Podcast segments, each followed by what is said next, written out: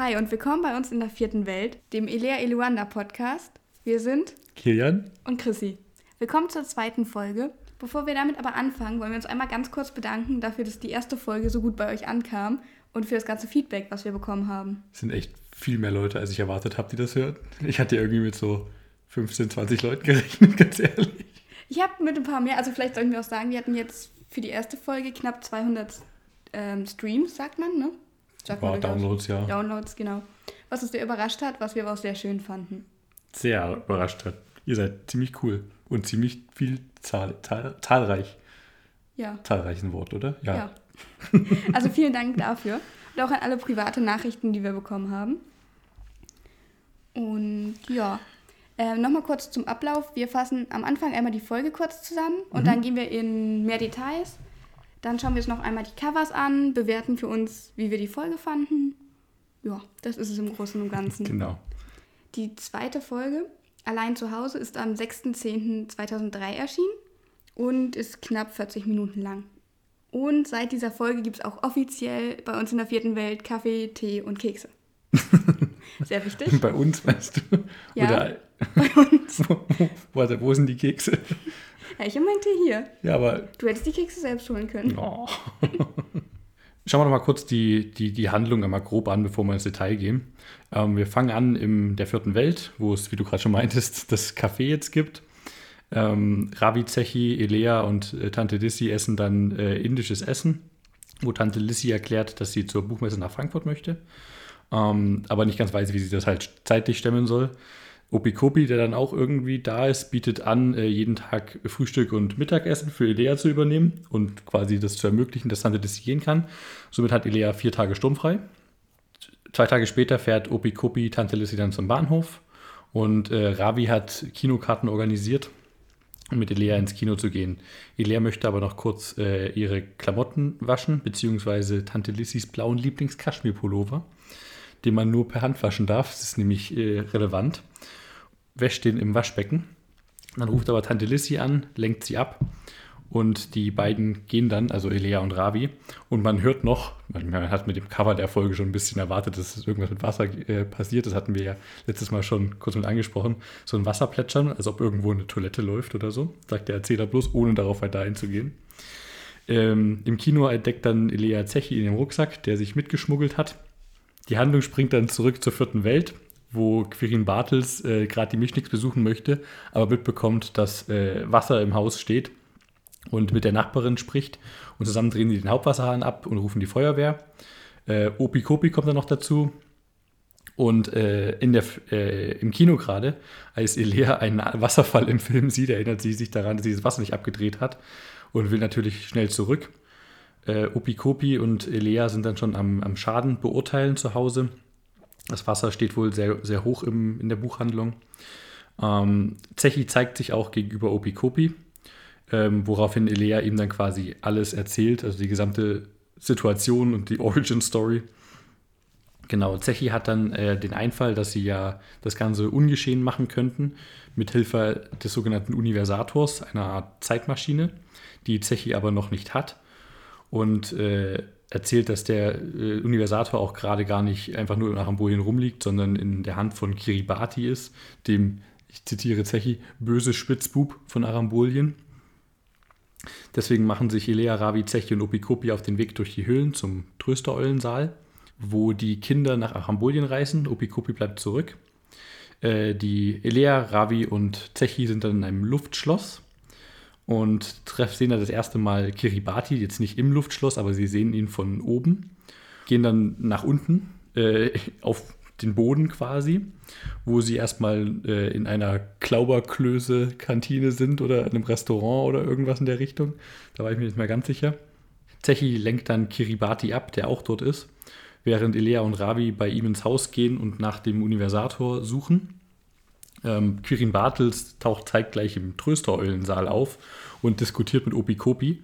Und äh, Bartels stößt da aus Versehen gegen eine Säule, die auf diesen Spalt im Boden rollt, wohin, wodurch die Kinder ver verschwunden sind. Währenddessen in Arambolien äh, stellen Elea und Ravi Kiribatis Wohnung auf den Kopf, finden den Universator, wo, aber Kiribati kommt natürlich genau zu dem Zeitpunkt zurück. Äh, die beiden versuchen dann abzuhauen, wollen natürlich erstmal zurück in die echte Welt oder in, in unsere Welt, können aber gerade nicht, weil diese Säule eben auf diesem Spalt liegt. Sie schaffen aber doch mit dem, mit dem Universator äh, zusammen den, den Weg zurück, eilen zurück zur vierten, vierten Welt, starten gerade noch rechtzeitig den Universator. Die Zeit wird dann äh, kurz vor dem Aufbruch zum Kino zurückgedreht. Ilea macht quasi den Wasserhahn zu, nachdem sie ihn angemacht hat und äh, alles geht natürlich gut aus. Ja. Soweit einmal zur Folge. Genau, was ich mir direkt zu Anfang aufgeschrieben habe, ist, dass sie über Masala Dosa reden, dass die wohl zu essen gibt. Ich weiß nicht, ob du weißt, was das für ein Gericht ist. Ich wusste es nicht. Ich habe nichts dazu gefunden spontan, aber ich dachte einfach, ich habe es nicht ganz verstanden, wie sie es genannt haben. Okay, ich habe es nämlich nachgeguckt. das Gericht kommt aus Südindien und Dosa bezeichnet eine Creme, die halt aus Reis und Linsen ist und die dann sozusagen ähm, zu Teig verarbeitet wird. Das Ganze wird fermentiert vor dem Backen und dann halt gebacken. Und Masala bezieht sich halt auf die Füllung, die sozusagen in diesen Dosas drin ist. Und meistens das halt gestampfte Kartoffeln und Masala ist ein Gewürz, was halt wohl dann damit drin ist. Hm, klingt eigentlich auch ganz lecker. Ja, ich habe auch nach Rezepten gesucht, das klang aber recht aufwendig, deswegen. Ja, ja gerade wenn man irgendwas verworfen. fermentieren muss, ist es ein bisschen. Mhm. Naja, das macht mir dann auch keinen Spaß mehr, sowas zu Hause zu machen. Genau, und was mir noch aufgefallen ist, Tante Lissy, äh, das ist ein bisschen anders, als du es, glaube ich, in der Zusammenfassung gesagt hast, sagt nämlich am Anfang nicht direkt, dass sie zur Frankfurter Buchmesse Ja, sie sagt nur Buchmesse, aber später sagt genau. man Frankfurt. Ich dachte, ich könnte meinen inneren Buchnerd rauslassen und herausfinden, zu welcher Buchmesse sie fährt. Ob Leipziger oder Frankfurter, weil das zumindest in Deutschland die beiden großen Buchmessen sind. Und dann wird später in der Folge erzählt und das hat mich sehr traurig gemacht. Leipzig wäre halt bedeutend näher für sie. Für uns auch. Das ist wohl wahr. Warst du schon mal auf einer Buchmesse? Ich war noch nicht auf der Buchmesse, also auf keiner Buchmesse bisher. Nee. Okay, ich war auf beiden schon mal. Ach, natürlich. das ja. wundert mich überhaupt nicht. Ich kenne die Leipziger Buchmesse immer nur aus Erzählung von Leuten, die Cosplay-Fans sind, weil das ja wohl irgendwie auch so eine Subszene dort ist. Aber ich würde nicht deswegen zur Leipziger Buchmesse gehen, sondern eher aufgrund der Tatsache, dass es eine Buchmesse ist. Also zumindest aus meiner persönlichen Interessenslage ja. heraus. Ich bin auch wegen den Büchern da gewesen. Ich weiß aber auch, dass zumindest auf der Leipziger Buchmesse habe ich auch mehrere Cosplayer gesehen. Auf der Frankfurter tatsächlich weniger. Aber wenn du eh Cosplay-Fan bist, dann gibt es auch Cosplay-Messen, auf die ich vielleicht eher gehen würde oder die Gamescom. Nur so am Rande. Genau. Was ich am Anfang noch mit gemerkt hatte, war, dass äh, Tante Lissy mit Nachnamen Mischnick heißt. Mischnick, ja. Ja, ja, ja Mischnick genau wie, wie Lea auch. Mhm. Und da war ich nur interessiert dran, wird eigentlich geklärt, wessen äh, Geschwisterteil sie ist. Also von ihrem Dad oder ihrer Mom. Ich kann mich nicht dran erinnern. Das sind so feine Details, dass ich sie nicht im Kopf habe. Bin okay. ich mir unsicher. Weil ich meine, es kann natürlich der Name angenommen worden sein von jedem, äh, von, von beiden, logisch, aber es ist zumindest dadurch, also ich hätte einfach mal interessiert. Hm. Aber ist ja eigentlich nicht relevant für die na, na. Okay, gut, einiges ist nicht relevant, was an kleinen Details ist. Ist auch nicht relevant, dass Green Bartels nicht rechnen kann. Aber das wird in den Folgen auch nicht gesagt. dafür machen wir den Podcast. ich finde es auf jeden Fall auch richtig krass von Opi Kopi, dass er einfach anbietet, jeden Tag Frühstück und Mittagessen für Lea zu übernehmen. Ja, finde ich auch sehr nett. Was mir noch aufgefallen ist, Ravi äh, bekommen, hat die Karten tatsächlich geschenkt bekommen. Ja. Das hat mich so überrascht. Ich würde auch gerne mal Kinokarten geschenkt bekommen. Für einen Film auf Hindi mit englischen Untertiteln, ja. der drei Stunden lang ist. Aber Bollywood-Filme sind meistens so lang. Ja, aber drei Stunden ist halt schon viel. das ist halt aber auch schon gut, wenn der Film gut ist. Wenn der Film gut ist. Gut, ich kenne nicht viele Bollywood-Filme. Ich kenne nur ein paar lustige Bollywood-Filme aber drei Stunden ist drei Stunden. Aber ich, das ist eine normale Länge für so einen Bollywood-Film. Hm. Ich finde es ein bisschen lustig, dass Ravi unter anderem noch sagt, dass in äh, Bollywood-Filmen nicht geküsst wird. Und das fand ich ein sehr interessantes Detail und das stimmt halt auch einfach überhaupt nicht. Und er sagt, in indischen Filmen wird nicht geküsst. Ich habe kurz, nur weil ich mir nicht sicher war, ob das ein Ding ist oder nicht, bei Google eingegeben oder bei Suchmaschine meiner Wahl eingegeben äh, Bollywood äh, Kissing und hat die ersten beiden Suchtreffer waren zwei YouTube-Videos, Bollywoods Best Kisses und Best Kissing Scenes 2022. und da dachte ich mir, nope, brauch nicht weiter suchen. Okay. Ravi labert Schwachsinn. Okay. Genau, dann kommen wir eigentlich auch schon dazu, dass Elea den Pulli von Tante Lissy noch reinigen möchte. Und ihr Shirt, warum auch immer, auch im Waschbecken. Naja, wenn sie eh schon dabei ist. Ja, sie fängt an mit ihrem Shirt und dann mit dem. Vielleicht kann sie ihr Shirt auch nicht in die Waschmaschine tun. Hm, vielleicht, ja. Genau, ich fand es sehr interessant, wie halt so für den Hörer richtig laut dieses Wasser permanent läuft und der Lehrer das einfach nicht hört. Aber ich glaube, das ist halt, weil es ein Hörspiel ist. Auch so ein ganz grusames Plätschern. Einfach nur so, wie jemand gießt eine Wasserflasche oder so. Ja, das stimmt. Ich fand es aber richtig süß, wie Lea sich hübsch macht und Ravi das noch so kommentiert. Ich fand das irgendwie eine sehr niedliche Szene. und was, was wir dann noch haben, ist die Pulverspur mal wieder. Die kennen wir ja schon aus Teil 1, wo der Erzähler so ist, hm, Ezechiel sollte nicht mit. Wir haben eine Pulverspur, die zu Eleas Rucksack führt. Ja, blaue Pulverspuren auf dem Rucksack. Was das wohl nur bedeuten ja, könnte. Das ist mir komplett neu, dieses Konzept. Und dann sind wir eigentlich auch schon mit den beiden im Kino. Genau. Süßes oder salziges Popcorn? Ich bin ja ehrlich gesagt nicht so der Popcorn-Fan. Ich esse mal Popcorn, aber ich habe mir noch nie im Kino selber Popcorn gekauft. Ich esse vielleicht so eine Hand bei jemandem anderen mit. Ja, aber ich muss gestehen, ich mag salziges Popcorn mehr. Okay. Aber noch besser, ich weiß, das ist vielleicht so Ketzerei für manche Leute. Das Geilste ist süßes und salziges gemischt. Oh, nee, das geht gar Weil dann nicht. hast du beides gleichzeitig. Ich, nee, ich, ich bin kein Fan von süßem und salzigem als Konzept. Was von K K weder noch? Naja, Achso, du meinst gemischt, ja. okay. Und sonst? Was ist deine? Süßes. Aber das, das ist jetzt der. Geheimtipp für alle. In Dresden im Rundkino gibt es süßes Popcorn mit Zimtgeschmack und das ist der Shit. Gibt's vielleicht, ja. Das hm, ist vielleicht. der Shit. Da gibt es ja auch mehrere Cineplexes, aber Ich wusste nicht, dass das eine Kette ist. Okay. Aber genau, das ist. Also wenn ihr mal die Chance habt, Zimtpopcorn zu probieren, es schmeckt deutlich besser, als es klingt. Ja. ich mache übrigens sehr gutes Popcorn selber. Ich habe eine Popcornmaschine. so mal. Uh, uh, uh, uh. Mhm. Meine Schw- also die gehört eigentlich meiner Schwester. Sie benutzt sie nicht, jetzt habe ich sie. Das, Es Mm. gibt nichts Besseres als während Corona, wenn du online Uni-Vorlesungen hast. Wenn du dir vorher Popcorn machst, die Vorlesung wird so viel besser. genau, was ich dann auch interessant fand, ähm, Ravi sagt irgendwie so, ja, ähm, dieser Shah Rukh Khan ist irgendwie so ein toller Typ. Weißt du, wer das oder was das ist? Das ist doch dieser eine Schauspieler, oder? ja, das wusste ich nicht. Ich dachte, das wäre so eine Bezeichnung wie von wegen der Priester, der König oder Nee, sowas. nee, das ist dieser eine super bekannte Schauspieler, der in ich- allen Bollywood, also nicht in allen, aber in vielen Bollywood-Filmen ist. Ja, dann habe ich auch herausgefunden, als ich wissen wollte, was ist das. Ich dachte, das wäre halt so ein Abend oder so. Der Shah Rukh Khan. Ja, so wie man sagt, oh, der König oder der Prinz ist voll toll in diesem Film. Wo ich dachte, das wäre halt so ein generelles Ding. Ich finde es witzig, dass sich Elea Schokoriegel ins Kino geschmuggelt hat. Das habe ich mir auch Sehr aufgeschrieben. kriminell. Aber tatsächlich, bei uns gab es auch direkt gegenüber vom Kino so einen Zeitschriftenladen, Zigarettenladen, Lottoladen. Und die hatten auch so, ein, so eine Süßigkeiten-Theke, wo man sich die halt so in Tüten zusammenstellen konnte. Das hat halt auch jeder gemacht, bevor er ins Kino gegangen ist. Leider gibt es den Laden mittlerweile nicht mehr. Das ist auch so eine, so eine kriminelle Sache, die zum guten Ton gehört, dass jeder in Deutschland das macht. Süßigkeiten ins Kino schmuggeln. Ja, aber tatsächlich, also bei uns haben sie dann noch eine Zeit lang auch gerade Getränke kontrolliert und die durfst du dann nicht mit reinnehmen. Achso, und die Süßigkeiten haben sie jetzt wieder, äh, wiedergegeben? Nee, die haben sie meistens nicht gefunden. So eine Wasserflasche ist schon auffälliger.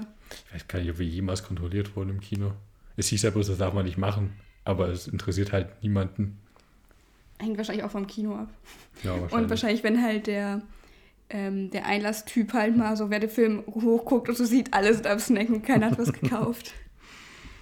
Ähm, wir hatten ja dann einen kurzen Szenenwechsel, aber nur so ganz, ganz kurz in eine Szene, wo der Erzähler nur erzählt, dass Opi Kopi außerhalb der Stadt ohne Sprit feststeckt. Was eine Nudel. Das stimmt. aber wie krass, dass Altenberg anscheinend nicht mal einen Bahnhof hat, wo der Tante Lissi hingefahren hat, sondern das ist so ein kleines Kaff, da ist nichts oder was. Vielleicht. Das hätte ich eigentlich mal checken können, das habe ich leider nicht gemacht. Dann haben wir ja auch wieder den Wechsel zur Nachbarin und Quirin Bartels, Mhm. weil der möchte ja, wie du gesagt hattest, die Mischnix besuchen.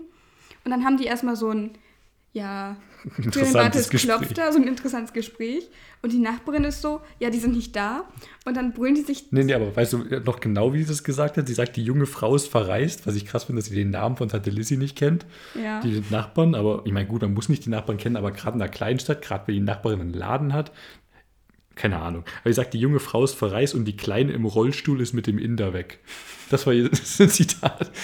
Okay, cool, du kennst deine Nachbarn ja gut. Es klingt ein bisschen. Aber es gibt halt auch so diese Abwertend. Kleinstadt-Stalker-Nachbar-Vibes. So diese Dame, die halt Ja, nichts die, zu tun die hat. muss ja stalken, weil sie nichts hören kann. Also die muss ja visuell stalken. So schlecht wie deren Gehör ist in diesem Gespräch. Die versteht ja literally gar nichts. Das stimmt. Was ich mich aber gefragt habe, ich habe ja gerade eben erwähnt, dass Ravi diese Karten gewonnen hat. So, und jetzt frage ich mich, warum war Quirin Bartels da? Ob er, Weißt ob du, Ravi wohl aus was, also diese Karten offiziell gewonnen hat, Quirin Bartels die ihm zugespielt hat, weil er gehofft hat, dass keiner da ist.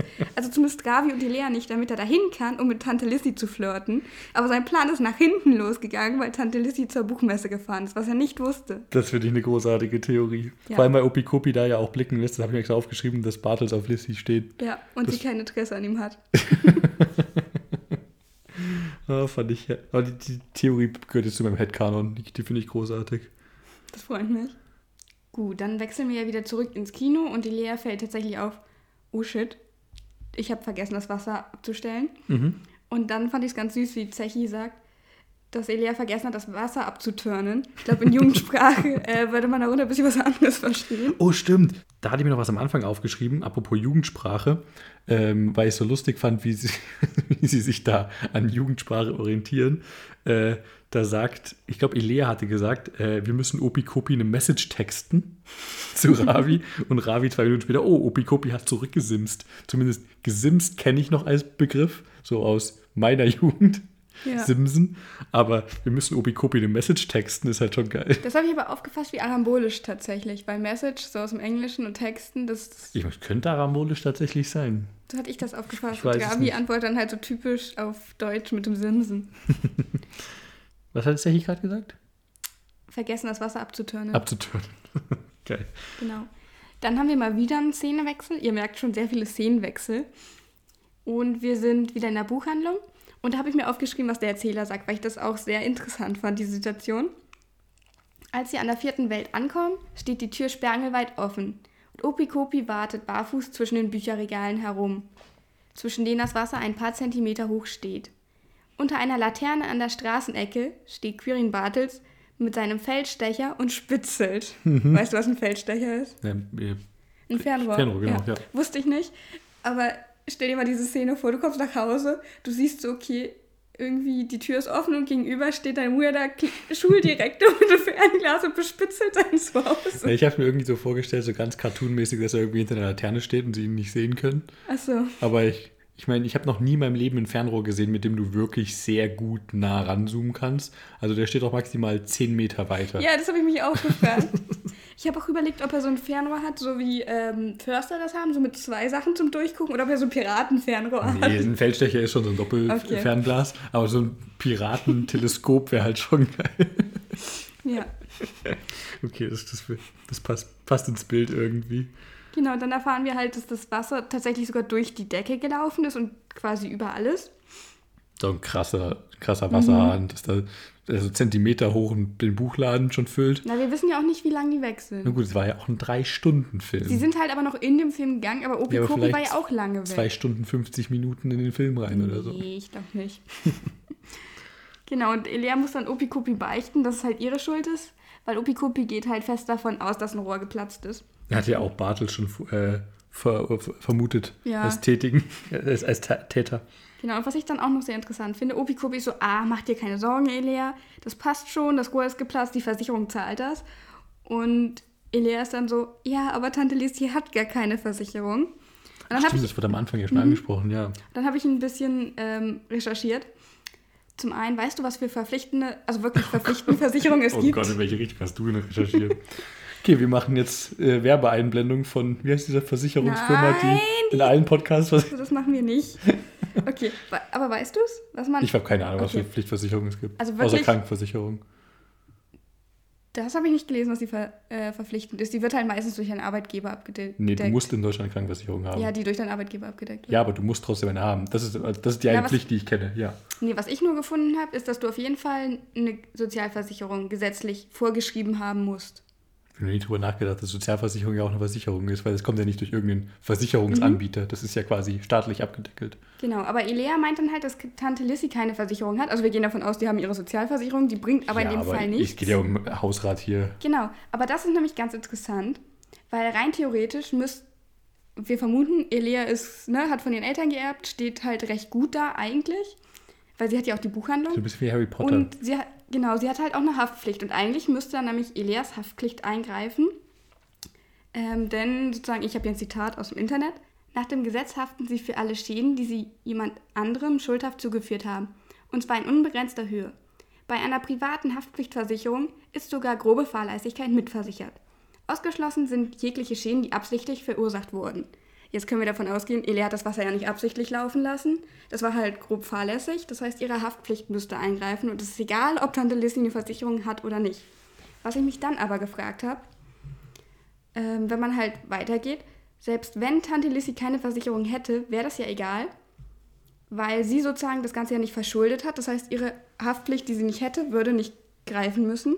Und zum anderen, ob sie eine Hausratsversicherung hat oder nicht, spielt in dem Szenario eigentlich auch gar keine Rolle, weil Elea gehört ja die Buchhandlung und Tante Lissy verwaltet nur die Buchhandlung. Das heißt, die gehört Elea. Genau, weil Mhm. Elea sie geerbt hat. Das heißt, wahrscheinlich ähm, verwaltet Lissy sie nur bis zur Volljährigkeit von Elea.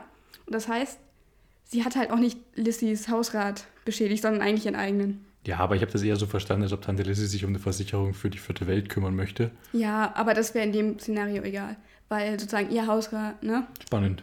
Genau, aber ich meine, nur weil es versichert ist, heißt es ja nicht, dass du durchaus den Schaden hast und damit nicht umgehen musst und gerade im Antiquariat ja, alles ich, ich wollte nur mal, nur mal nachschauen. Mal schauen, wer von unseren Hörern Versicherungsvertreterin ist und äh, sich damit auseinandersetzen kann und uns Details nennen kann. Ich fand es nur ganz interessant, weil für mich ergibt der Satz halt nicht so viel Sinn, dass Elea besorgt ist, deswegen. Ja, aber ich mein, gut, sie ist auch ein Teen. Ich, selbst in meinem Alter, wenn ich sowas verantworten würde, würde ich mir trotzdem erstmal sehr viele Sorgen machen.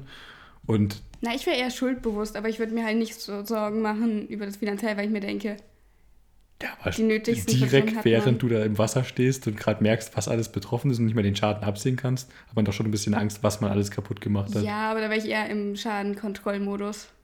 Okay. Ich glaube, das kommt erst hinterher. Tatsächlich, das wäre nicht mein erster Gedanke. Aber wenn du die Wahl hast zwischen, das wird eine Versicherungssache und wir räumen hier auf oder wir besorgen uns eine Zeitmaschine, die tatsächlich vorschlägt und machen das einfach rückgängig, welche Wahl würdest du treffen? Äh, ich schließe die Zeitmaschine aus, weil ich nicht daran glaube. Ich würde erstmal aufräumen.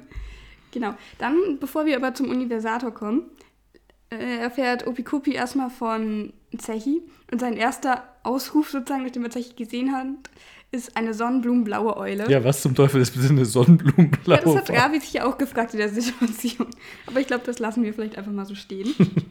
Und wir lernen halt über den Universator. Ne, Zechi sagt nur, dass er 126 Jahre alt ist. Mhm. Und er bräuchte halt noch ein Jahr, um den Universator zu bekommen, weil jeder Tröster den halt erst mit 127 bekommt. Mit seiner Trösterpraktikprüfung nächstes Jahr. Genau. Und weißt du, was 127 auf Arambolisch heißt? Nein, aber ich weiß, dass ich es besser fände, wenn es 128 wäre, einfach aus technischer Sicht. okay. Das ist Otto Chins Doppel Sept. Otto Chinch Doppel 17. Nee, was? Otto Chins Doppel Ditch Sept. Warum nochmal das Sept am Ende, was wie eine 7 klingt? Na, 127. Ich dachte 128. Nee, 127. Jeder Tröster bekommt mit Otto, Chin, Doppel, Ditch, Sepp. Ach, ich hatte 128 gesagt, sorry. Genau, du hast so was gesagt. Das ist eine weirde Zahl. Das ist ein Genau. komisches Zahlensystem. Das ist fast so stumm wie die Franzosen. Von der Länge der Zahl her. Das stimmt, aber ich mag das französische Zahlsystem eigentlich relativ gerne, muss ich sagen. Ich finde es ganz witzig. Na, ist halt mathematisch bedingt. Ich finde es gar nicht schlecht. Aber wir, wir schweifen jetzt nicht ab. Also wir haben ja schon erzählt, dass der Universator, mit, dass man dem, mit dem in, durch die Zeit reisen kann. Wobei durch die Zeit reisen auch ein bisschen falsch. Man kann die Zeit zurückdrehen. Mhm.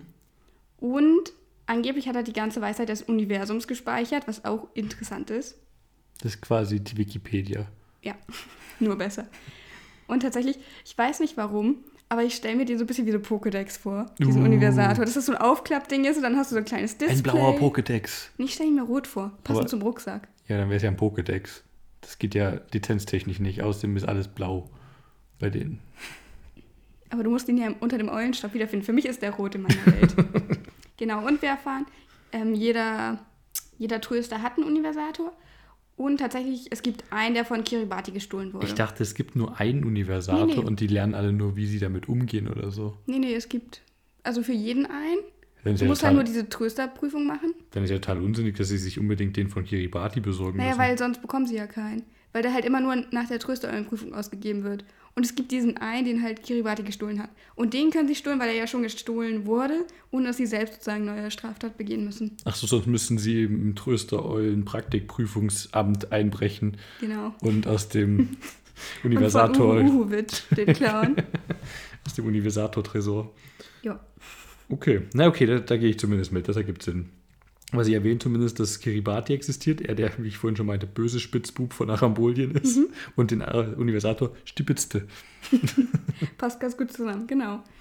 Und dann machen sie sich eigentlich auch schon auf den Weg, um nach Arambolien zu kommen. Und sie nehmen halt Opikopi einfach mit, der halt super verwirrt ist, aber ja. Ja, der Und er ist auch recht begeistert tatsächlich von dem Eulensaal dann. Und äh, Ravi lässt dann das Wasser ab, so wie es auch Mhm. bisher war. Und dann machen sie sich auf den Weg nach Arambolien. Den- Was ich da aber ganz spannend finde, ist, dass sie ja wirklich genau sagen, was quasi zurückbleibt. Also, dass sie nicht nur träumen, wie wir in der ersten Folge vermutet hatten, Ja. sondern die Kinder weg sind, der Rollstuhl da bleibt und ein Spalt im Boden ist. Ja, das habe ich mir auch aufgeschrieben. Das fand ich, muss ich sagen, auch ein bisschen komisch. Weil zumindest aus der ersten Folge kam es ja nicht so ganz klar raus, wie es funktioniert. Die sind nur wieder aufgewacht, als sie zurück waren. Aber da war ja niemand im Eulensaal. Da Genau. musste es ja nicht beschreiben. Gut, du musst es ja auch nicht beschreiben, aber. Aber vielleicht, weil wir jetzt mehr Insights haben, weil halt jemand zurückgeblieben ist, können wir sozusagen sehen, was vorgegangen ist. Das fand ich auch sehr interessant, dass da auch dieser Spalt ist und alles. Genau, aber der ist ja sogar plotrelevant, der Spalt, wie wir später nochmal merken werden. Sie tauchen auf jeden Fall nach Amboin dann in einem Luftschloss auf, weil Luftschloss als letztes gesagt wurde und das dann irgendwie Ja, sie haben daran gedacht. zum Setting wurde, mit Mauern aus wolkenartiger Luft, durch die man einfach durchgreifen kann. Und das passt ja auch eigentlich ganz gut zu dem Konzept, was wir aus der ersten Folge kennen, wo sie auf dem rosa Elefanten sind und Zechi meint, ihr müsst nur dran glauben und das träumen und dann passiert's. Genau. Und zack, haben wir hier ein Luftschloss. Unter sich sehen sie einen See aus rosa Kugeln, was ich nicht ganz verstanden habe, was das eigentlich sein soll. Wird auch nicht weiter erwähnt. Ich habe mir das wie ein Bällebad vorgestellt. Was ist das, das Meer oder Kugeln. was? Nee, einfach so ein See. Das ist ein See aus rosa Kugeln. Ja. Ein ro rosa Bällebad unter ihnen, okay. Ja. Und blaue Einhörner. Das habe ich mir auch aufgeschrieben. Genau, sie sehen dann von, von oben Kiribati unten irgendwie. Ähm, werden halt darauf aufmerksam, dass ich glaube, sie erkennen an der Stelle schon, dass er aussieht wie Quirin Bartels. Äh, Quirin, oh Gott, diesen Namen, Kiribati und Quirin Bartels. Ich meine, gut, ist schon sehr analog gut gewählt, aber schwierig beides direkt nacheinander zu sagen. Verstehen, dass er so aussieht wie Quirin Bartels und dementsprechend dem sein Doppelgänger sein muss. Und äh, Genau, er hat auch so einen Zauberermantel an, so typisch, wie man sich das vielleicht vorstellt, mit Sonne, Mond und Stern drauf, was ich sehr interessant fand. Und dann wird hier nochmal kurz auf die Arambolia eingegangen, dass die halt nett durchsichtig sind, äh, ein bisschen anders als die anderen Menschen. Und der Erzähler hinterfragt halt auch sozusagen gleich selbst, ob halt alle Arambolia durch, leicht durchsichtig sind oder ob das halt nur so ist, weil er sich das gerade so vorstellt. Das Ja, der lässt es so ein. Mhm. bisschen offen, traumhaft, wie, ohne genau zu erklären, wie, die Welt hier funktioniert. Ja, da habe ich mich auch gefragt, was wohl ist, wenn Ravi und Lea zufällig sich unterschiedliches, also wirklich gegensätzliches vorstellen. Hm. Ob das dann auch so ist? Wer Ob weiß. Das, wie das dann funktioniert? Aber das Vorstellen ist ja generell ein cooles Feature dieser Welt. Sie wollen ja dann nach unten Mhm. und wissen nicht, wie sie runterkommen und sagen einfach, wir glauben, hier ist eine äh, Wendeltreppe. Und bam, ist da eine Wendeltreppe. Ja, das ist ein ziemlich praktisches Feature für dieser Welt. Genau, Wendeltreppen kann man gleich nutzen, um nach unten zu gehen, zu den Klauberklößen. Denn es ist der Klauberklöße-Tag. Und jeder bekommt tatsächlich ein Klauberkloß. Aber Kiribati, der Schuft, möchte drei. Du, hart. Ja, Wie meine Schwester früher. Wenn wir Klöße gegessen haben, wollte sie immer ein mehr. tja, da brauchst du einen Zechi, der dich verteidigt. Denn der beginnt halt gleich äh, den Kampf mit Kiribati und ist so, nope, für dich gibt's gar keine. Fairerweise nennt Kiribati Zechi aber auch eine blaue Luftratte, was ziemlich harsh ist. Also da würde ich als Zechi auch, auch drauf reagieren. Und auch Luftungeziefer nennt er ihn. Und er möchte ihn halt auch die Flügel umdrehen, das droht er ihm an. Also er ist ziemlich fies. Ist ja nicht so, als ob es keine anderen blauen Eulen oder Eulen in general in dieser Welt voller Eulen gibt. Ja. Also Kiribati muss ja wohl ziemlich häufig mit, in seinen Worten, blauen Luftratten zu tun haben. Aber äh, nochmal ganz kurz, ich musste auch sagen, ich habe mir die Szene ein bisschen anders vorgestellt, glaube ich, als du. Was ja auch das Schöne an Hörspielen ist, wenn sie es nicht so genau beschreiben. Weil du hast von der Klauber-Kloß-Kantine gesprochen. Ja, Sie sagen doch, es ist eine Art Restaurant oder so. Genau, aber ich habe mir das immer wie so ein Eis-to-go-Stand vorgestellt. dass da so eine Schlange an Arabolian steht und dann gibt es halt diese Ausgabe. Und dann kriegt jeder sein Klauberkloß und zieht halt weiter. Das ist eine Eisdiele. Ja, okay, so können wir es auch deuten. Und gar nicht so ein, so ein Kantinen geschlossener Raum ist, Nee. weil es ergibt halt auch Sinn, Nee, wenn die aus dem äh, Luftschloss nach unten kommen, dann ist da diese offene Wiese und dann ist da so das war keine, keine geschlossene Kantine in meinen okay. Gedanken, mehr so eine Art offene Kantine.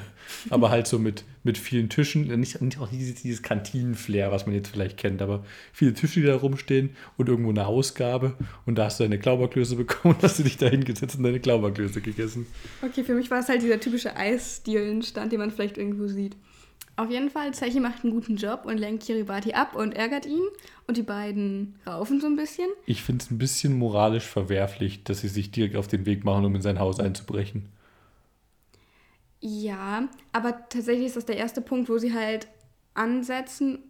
Na, sie wollen ja auch nicht, sie wollen ja eigentlich nur zum Haus und gucken, ob sie ihn finden. Dann ist das Haus verschlossen und dann stellen sie sich vor, dass die Tür offen wäre. Das ist so der, der, der einfachste Weg einzubrechen in diese Ja, aber guck mal, wir, also von dem, was wir bisher wissen, ist Kiribati wohl ja auch ein Verbrecher, weil er ja diesen Universator geklaut hat.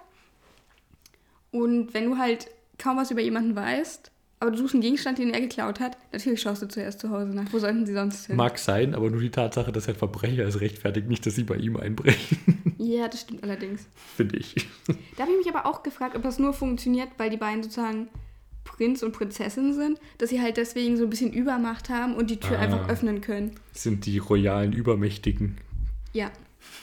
das gefällt mir wieder nicht. Nein, das tut mir leid.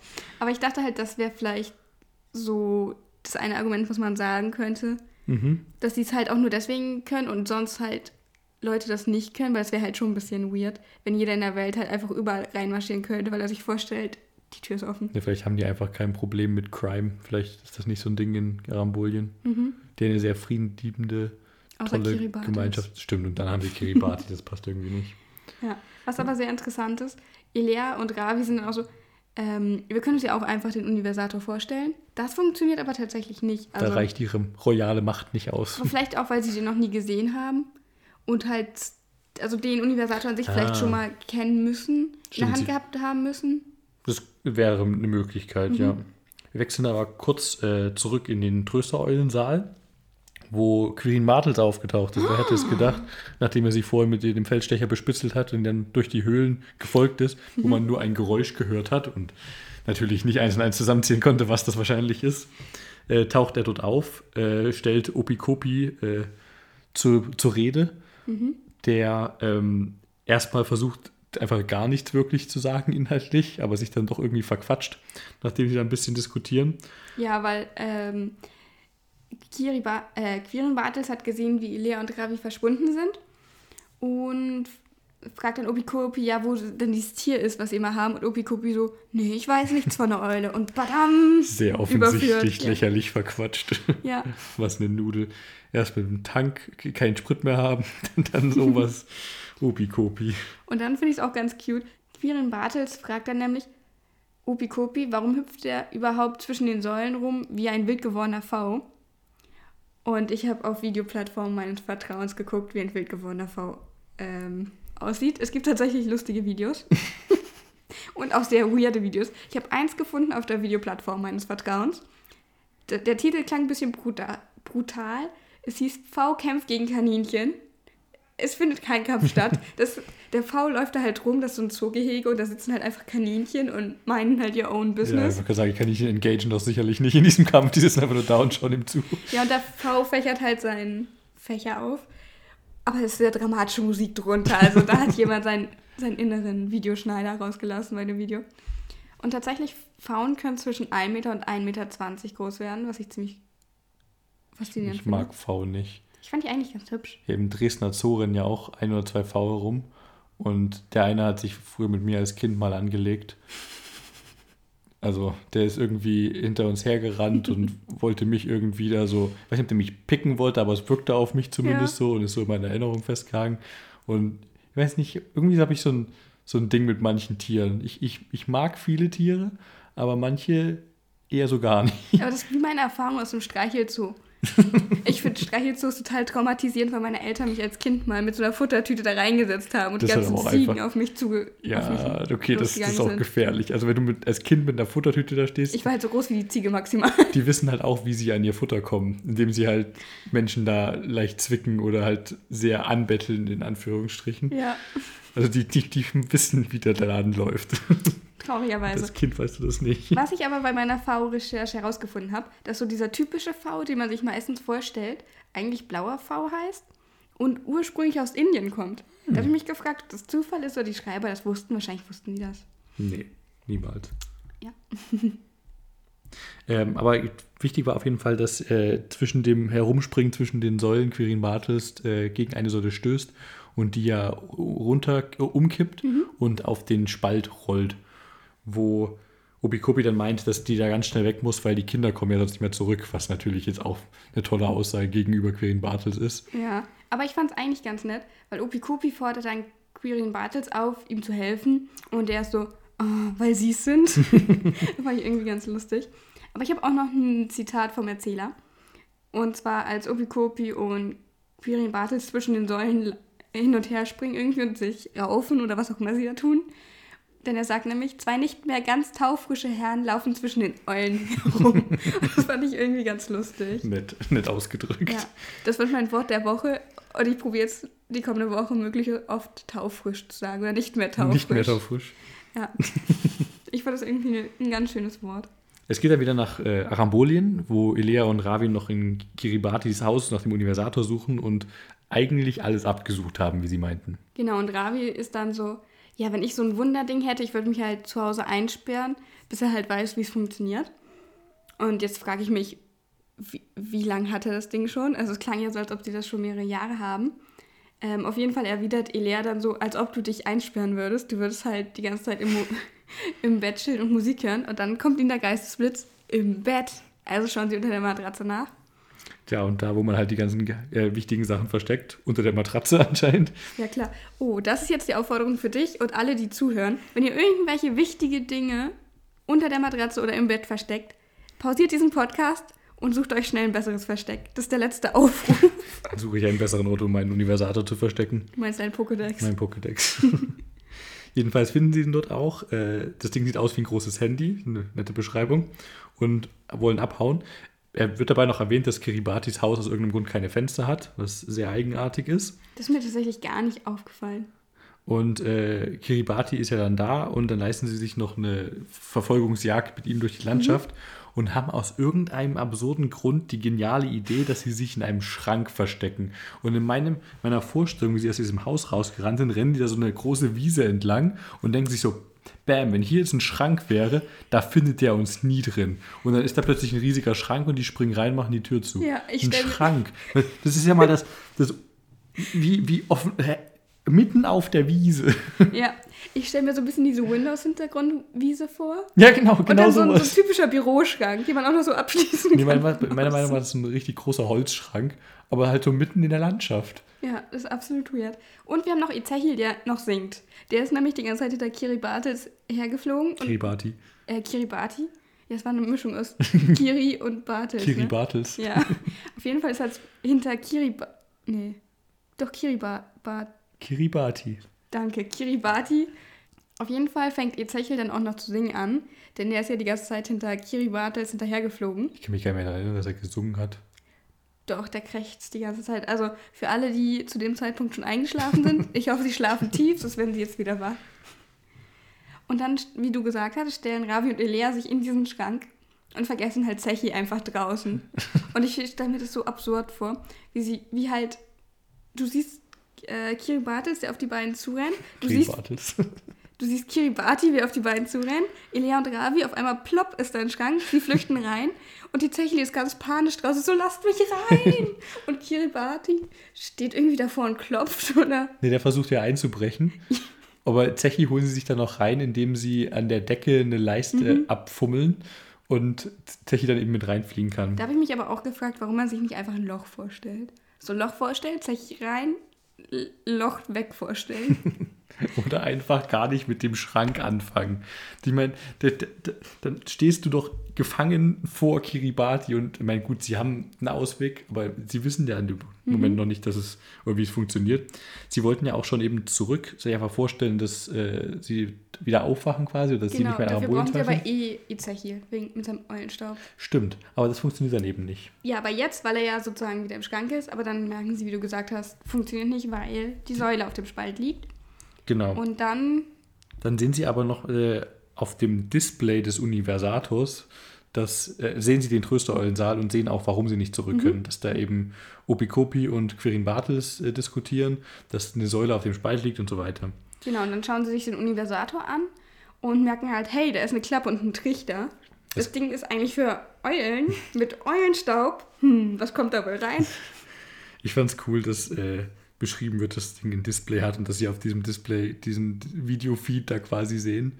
Ich meine, gut, 2003 gab es schon Handys, aber das war noch ein gutes Stück vor der, also es gab auch schon Smartphones 2003, aber ja, 2003 weiß ich gar nicht. Das erste iPhone kam ja 2007 raus und damit die Smartphone-Revolution, aber da sind wir halt vier Jahre davor noch und mhm. wir haben hier ein ich meine, gut, sie haben gesagt, es sieht aus wie ein Handy, aber ich stelle mir das schon irgendwie größer vor, quasi wie so ein ja, Pokédex. ja. Aber immerhin gibt es ja kein Smartphone, was so einen Trichter an der Seite hat, auf Eulenstaub funktioniert. Das stimmt. Die Sache ist, sie kommen auch nicht ganz direkt auf den Eulenstaub, denn Elia schlägt zum Beispiel vor, ja, wie wäre es denn einfach, wenn wir da Batterien reintun in diesen Trichter? Und da fragt man sich auch so ein bisschen, äh, ja, okay, du könntest diese kleinen runden Knopfbatterien da vielleicht reinwerfen, aber Ravi ist dann auch so, kennst du trichterförmige Batterien? Was ähm, eine sehr gute Anmerkung ist, sehr berechtigte Anmerkung. Und dann sind sie so, ah, natürlich Eulenstaub. Sie machen sich dann mit dem Universator auf den Rückweg, weil das kann man ja anscheinend auch machen, ohne dass man sich mit Gedanken zurücksenden lassen kann. Genau, also der Universator ist wohl so ein Wunderding und kann ziemlich vieles. Man heißt braucht ja auch der Universator, ist universell anwendbar. Genau, auf jeden Fall brauchen sie dann den Eulenstaub. Und dort wird Ezechiel halt auch klar, okay, wir haben nur vier Stunden, die wir die Zeit zurückdrehen können. Wir müssen uns halt echt beeilen. Und dann sind sie im Eulensaal und es ist halt große Panik. Ja, die, die Säule schwebt zur Seite. Genau, er wischt Firin Bartels an der Nase, wo ich mich frage, okay, wie groß ist diese Säule tatsächlich? Das, das klingt schlimm, aber es wird dann irgendwie runtergespielt. ja. Aua, okay, weiter ja. geht's. Firin Bartels fragt dann auch noch so nach dem Eulenstaub und Ezechiel ist so, ja, kannst du gerne haben. Da kommt halt auf einmal grauer Staub aus Ezechiel raus und Firin Bartels muss halt ziemlich stark niesen. Also ich vermute, das wird wohl Pfeffer oder sowas sein. okay. Genau, und dann sind sie halt alle in Panik, denn sie sagen Opikopi auch, hey, wir haben nur noch äh, ein paar Minuten. Tatsächlich geht es dann hier darum, dass sie nur noch dreieinhalb Minuten haben, um an den Ort zurückzukommen, damit sie die Zeit passend zurückdrehen können. Die eilen dann zurück zur, zur vierten Welt, genau. fahren mit dem Aufzug nach oben. Und was ganz lustig ist, alle sind irgendwie so in Panik und Opikopi blockiert halt erstmal aus Versehen den Fahrstuhl. und es geht irgendwie nur noch um Minuten. Oh, das ist wirklich, es gibt gerade so, so Bomben-Countdown-Filmstimmung. Mhm. Und dann fahren sie mit dem Fahrstuhl da hoch und Opikopi lehnt sich in, äh, gegen, den, äh, gegen den an der Wand. So, really, Opikopi, ist das jetzt notwendig gewesen? Pass ja. halt mal auf. Und dann streuen sie das, das, den Eulenstaub in den Universator und es kommen tatsächlich auf einmal überall blaue Blitze raus. Mhm. Und die ja, Zeit, die Zeit wird zurückgedreht. zurückgedreht. Der Erzähler ist verwirrt. Wir bekommen diesen Anruf von Tante Lissy. Ja, wir sind wieder in der Szene vor dem Kinobesuch, genau, wo Elea. Wo Tante Lissy Elea angerufen hat, um zu fragen, ob alles gut ist. Elea stellt das Wasser ab. Das habe ich nicht verstanden, weil Elea hat ja irgendwie anscheinend nicht mitbekommen, dass die Zeit zurückgedreht wurde. Genau. Wie, wieso ist jetzt hier die Realität anders? Wieso denkt sie jetzt daran? Wie wird das erklärt? Na, weil sie einfach diesmal nicht abgelenkt wurde durch Ravi, der direkt reingekommen ist. Weil, aber warum spielt das nicht, sich nicht exakt identisch ab, habe ich nicht verstanden. Naja, weil sie halt unterbewusst anders? weiß, dass es anders ist. Ach, unterbewusst weiß ja. sie das, okay. Naja, das ist ja auch die Sache. Der Erzähler ist ja auch leicht verwirrt. Und ist so, Ezechiel kann sich noch erinnern, Elea in dem Moment nicht. Der Universator ist aber noch da. Und tatsächlich kurz danach erinnert der Erzähler sich an den Wasserschaden. Oder doch nicht. Und genau, dann ist das halt alles so ein bisschen. Es wird offen gelassen, ob Elea sich an den Universator erinnert und ob Obikopi noch Ezechiel Sie erinnert sich, glaube ich, nicht an den Universator. Sie sieht genau. den Universator und weiß nicht, was das ist. Genau. Aber Zechi sagt dann irgendwas dazu. Genau, dann ist sie aber auch leicht verwirrt. Also wahrscheinlich ist es halt so ein Ding, dass sie es unterbewusst wissen. Also sie unterbewusst weiß, okay, ich muss jetzt das Wasser ausdrehen, weil sonst passiert was Schlimmes, aber sich nicht aktiv dran erinnern kann. So wie der Erzähler, der wusste, war ja auch kurz verwirrt und dann macht es bei ihm aber Klick und erinnert sich wieder an den Wasserschaden. Nee, er lässt es so, so ein bisschen komisch im Raum stehen, das stimmt schon. Mhm. Also nicht ganz klar, was, wer da was weiß genau und was nicht. Außer Zechi natürlich. Aber gut, der hat es ja auch verursacht, der ist eine Tröstereule. Der hat die magischen Fähigkeiten hier, da ist kein großes Wunder, dass der weiß, was Sache ist. Gut, wollen wir die Folge dann jetzt bewerten, weil wir sind mit der Erzählung eigentlich durch. Ich fand die Folge Aramba Chole Okay, wirklich sehr also gut. für alle Zuhörer, die neu dabei sind, wir haben eine Skala mit vier Punkten und vier Farben. Also wir haben so ein Ampelsystem. Plus Ähm, blau. Plus blau, genau, weil blaue Tröstereulen. Sozusagen die schlechteste Kategorie ist duffelig, was halt arabolisch für doof ist. Dann Nullo Knopf, was so viel ist wie, hm, ja, keine Ahnung, ist ganz okay. Dann Bonito, das heißt gut. Und Aramba Chole, was die höchste Bewertung ist. Und arabolisch ist für, das gibt's doch nicht. So phänomenal gut war sie. Ich habe nichts an der Folge auszusetzen. Ich fand sie unterhaltsam und ich bin generell großer Fan von äh, Zeitreisen-Elementen und so. Und das fand ich sehr cool, dass sie das damit gemacht haben mit dem Universator. Und ich fand es cool, dass sie Kiribati ins Spiel gebracht haben. Mein, mein größter Kritikpunkt an der Folge war das mit dem Schrank. Aber Das fand ich aber tatsächlich sehr lustig. Also das war einfach nur doof. Ich fand, ich fand das aber äh, ja so hirnrissig, dass ich es wieder gut fand. Also ich fand das einfach sehr fantasievoll und so ein Ding, was du nicht erwarten würdest. Aber tatsächlich, ich fand das Ende ein bisschen komisch. Erst vergisst der Erzähler alles und dann haben wir diese Endsätze, dass er sich irgendwie doch noch dran erinnern kann und so fragt so, kennt Obikobi Izechil oder nicht oder doch? Und tatsächlich im Vergleich zur ersten Folge waren ein paar weniger witzige Momente dabei. Ich fand es ganz cool, dass wir jetzt mehr über Arambolien gesehen haben und jetzt auch ein bisschen mehr wissen, wie es mit der Reise funktioniert. Aber irgendwie waren da ein paar Ungereimtheiten für mich einfach dabei. Und ich muss tatsächlich sagen, ich fand sie gut, ich fand sie okay. Es war so ein, hm, ja, kann man mal hören. Aber im Gegensatz zur ersten Folge, Kian guckt mich gerade mit ganz großen doch Augen nicht an. Auf, auf Kategorie zwei Sätzen, äh, drei Sätzen. La lass mich weiterreden. Fand ich, desto öfter ich Folge 1 gehört habe, desto besser fand ich sie und desto lustiger fand ich sie. Und hier war es so, okay, ich habe mich gefreut, sie nochmal wieder zu hören. Aber es war nicht so ein, desto öfter ich sie höre, desto besser wird sie, sondern es war so ein, desto öfter ich sie höre, desto, ja, kann man hören. Genau, ich fand sie im Großen und Ganzen ein bisschen sehr hektisch. Und Arambolien ein bisschen weird mit diesem Wolkenschloss. Ich weiß, ich war nicht so Fan von dem Wolkenschloss. Deswegen würde ich sie tatsächlich auf Nullo Knopf setzen. Ho, ho, ho, hart. Ah, es tut mir leid, es tut mir auch vor allem leid für die eine Zuhörerin, die mir geschrieben hat, dass das ihre Lieblingsfolge ist. Ich entschuldige mich, es tut mir mega leid. Ja, aber ich meine, umso besser, dass du sie hoch bewertet hast. Ich fand sie sehr gut. Äh, Wir werden sehen, wie die nächsten Folgen werden. Ähm, wir hatten ja in der ersten Folge schon das Cover der zweiten Folge angeschaut. Und ich meine, ist natürlich klar, welche Szene damit gemeint ist, wo äh, Elea, Ravi, Opikopi in zentimeterhohem Wasser in der Buchhandlung waden. Und es hat es natürlich sehr, sehr gut getroffen. Also die Szene ist dadurch sehr, sehr gut beschrieben und ich hatte auch direkt ein Bild vor Augen, als es passiert ist, weil ich dieses Cover noch äh, im Kopf hatte. Das stimmt. Wie hat dir das Cover jetzt gefallen? Es war sehr zutreffend auf jeden Fall. Ich mache das Cover tatsächlich auch sehr gerne. Bevor wir uns das Cover für die nächste Folge anschauen, habe ich noch einen kleinen Nachtrag zu Folge 1, weil wir hatten das letzte Mal ja über die Sprecher gesprochen. Da hatten wir ja Opikopi dabei, so wie jetzt auch, der von Helmut Kraus gesprochen wird. Und tatsächlich kennt man seine Stimme noch woher? Nämlich? Von Löwenzahn. Und er ist der Nachbar. Der ist der Nachbar er ist der, Nachbar, er ist der Löwenzahn. Schauspieler. Heißt er nicht auch der irgendwie Nachbar. Kraus oder so? Nee, Herr Paschulke. Ah, Paschulke war es. Genau. Fand ich sehr lustig, weil wir neulich auch privat über äh, Löwenzahn gesprochen hatten. Witzig. Genau, und da war ich so, hey, wir hatten noch einen Sprecher dabei und du konntest dich schon gar nicht mehr erinnern. So. Aber ich habe hier Kassette 3. Ich überreiche sie dir gleich offiziell. Aber bevor du sie hören darfst, reden wir jetzt erstmal über das Cover von Folge 3. Das Cover von Folge 3. Verrat uns erstmal den Titel. Die Folge heißt Der Blick in die Zukunft. Da geht es ja gleich mit Zeitreise weiter. Na, glaubst du? Es sind zu sehen äh, Ravi und Elea gekleidet in traditionell indischer Kleidung. Ähm, ich weiß nicht, wie das bei, bei Ravi heißt, aber zumindest was Elea anhat, ist ein Sari, soweit ich weiß, ein blauer. Er trägt einen Turban. Er trägt noch einen Turban dazu. Und äh, sie stehen wahrscheinlich im Polizeipräsidium, oder zumindest vor einem Polizisten, der sich Notizen macht. Hoffentlich ist Wachmeister selig aus Folge 1. Ich gehe ja fast davon aus, dass es nur diesen einen Wachtmeister gibt. Es macht noch irgendwer die Tür hinten auf, eine Frau mit einer größeren Frisur. Gute Beschreibung. Und auf Eleas äh, Schoß liegt äh, Zechi in einem Rucksack, aber sehr offensichtlich seh sichtbar. Also der, der Wachtmeister würde ihn, wenn das so tatsächlich stattfindet, eindeutig sehen. Naja, er kann ja ein Kuscheltier sein. Ja, aber er, er schaut den Wachtmeister an. Dann müsste er ja wirklich still so liegen. Und das traue ich Zechi nicht zu. Weil so wie, ich, Ze- wie Zechi sich bisher gibt, ist Zechi eher nicht daran interessiert, dass er versteckt bleibt. Hm, Das stimmt. Was ich schon mal verraten kann, die Dame, die wir im Hintergrund sehen, ist Tante Lissy.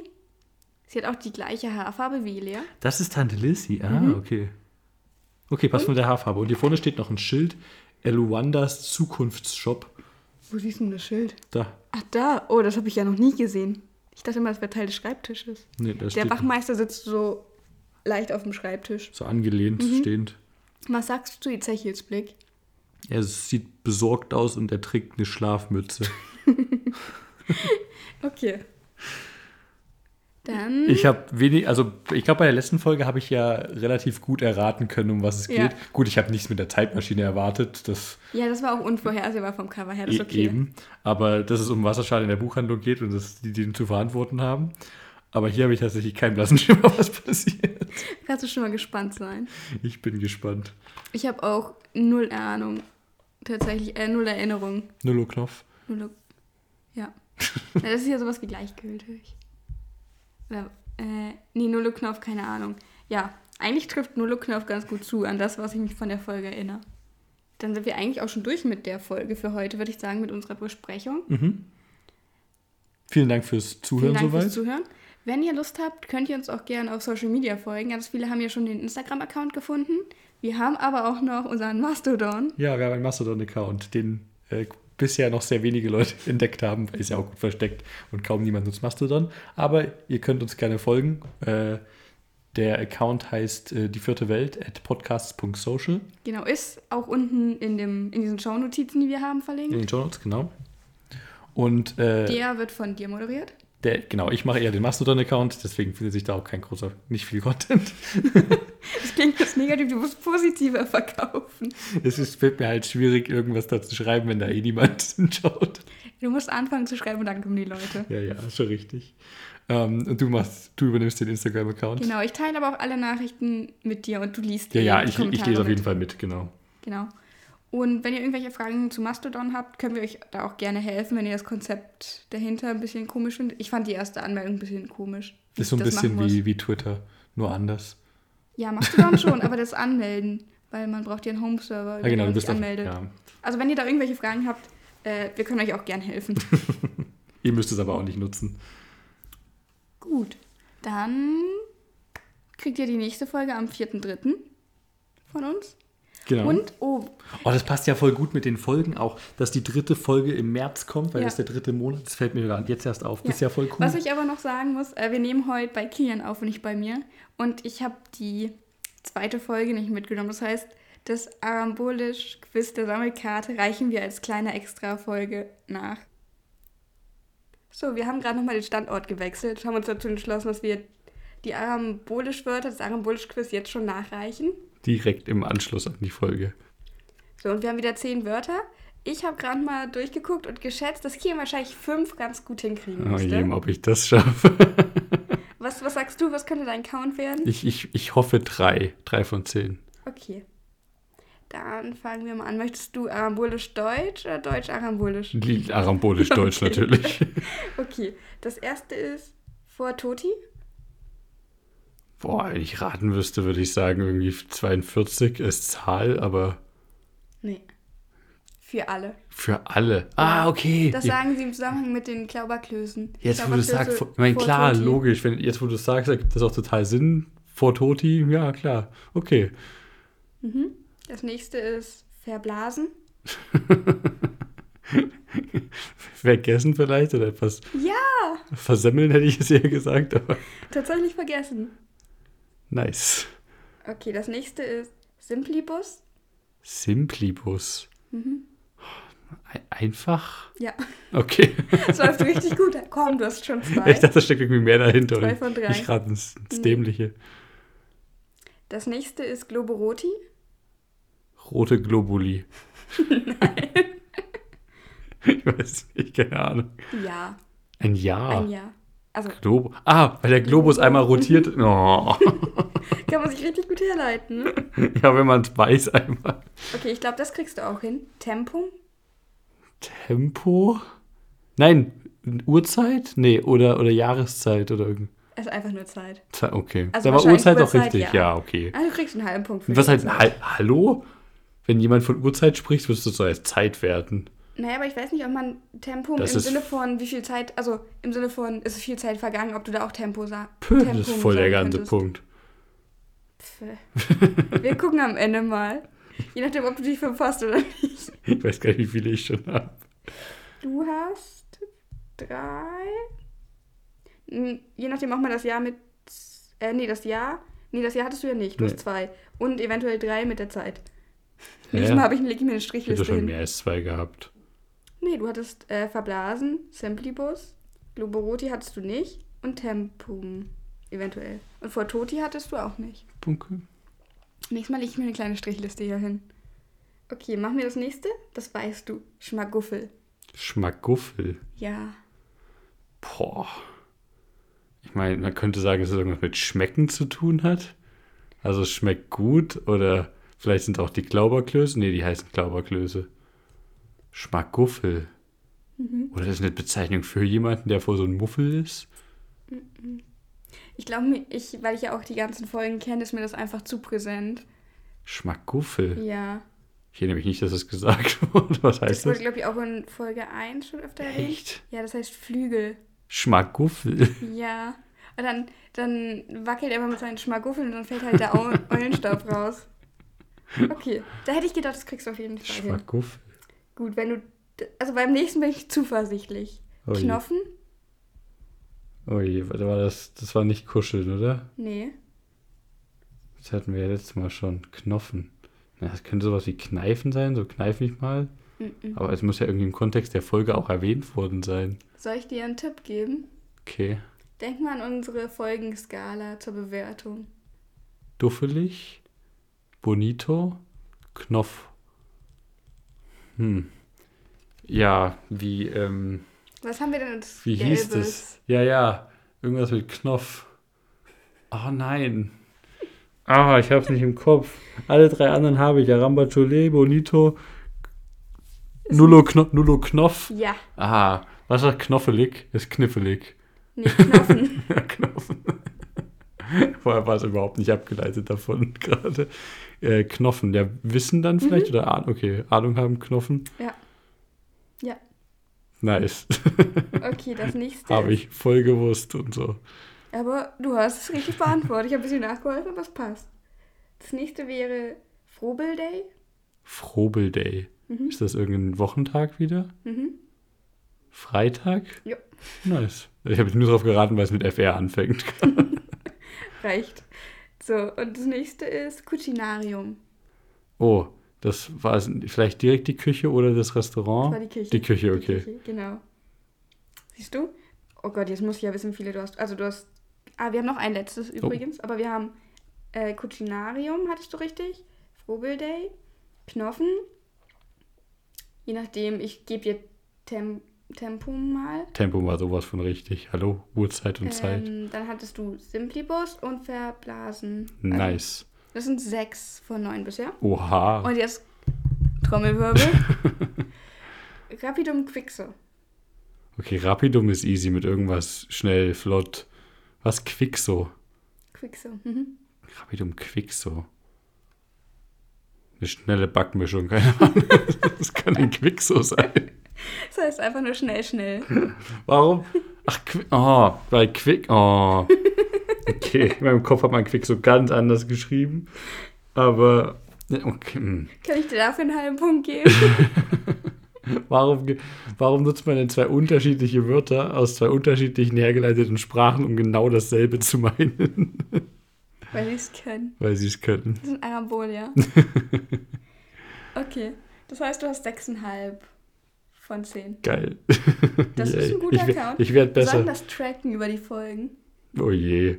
Nein, ich Okay. mache nicht noch extra Post mit, wie gleich schnell lernt Kilian Arambolisch. Ja, nee, aber wie viele du hast? 6 von 10? Hm, Ich mache mal. Äh, Ich kann sie farbig unterlegen oder so ein kleines Emoji. ich stecke mir so. Anki-Karten für Arambolisch jetzt an und dann lerne ich das alles auswendig.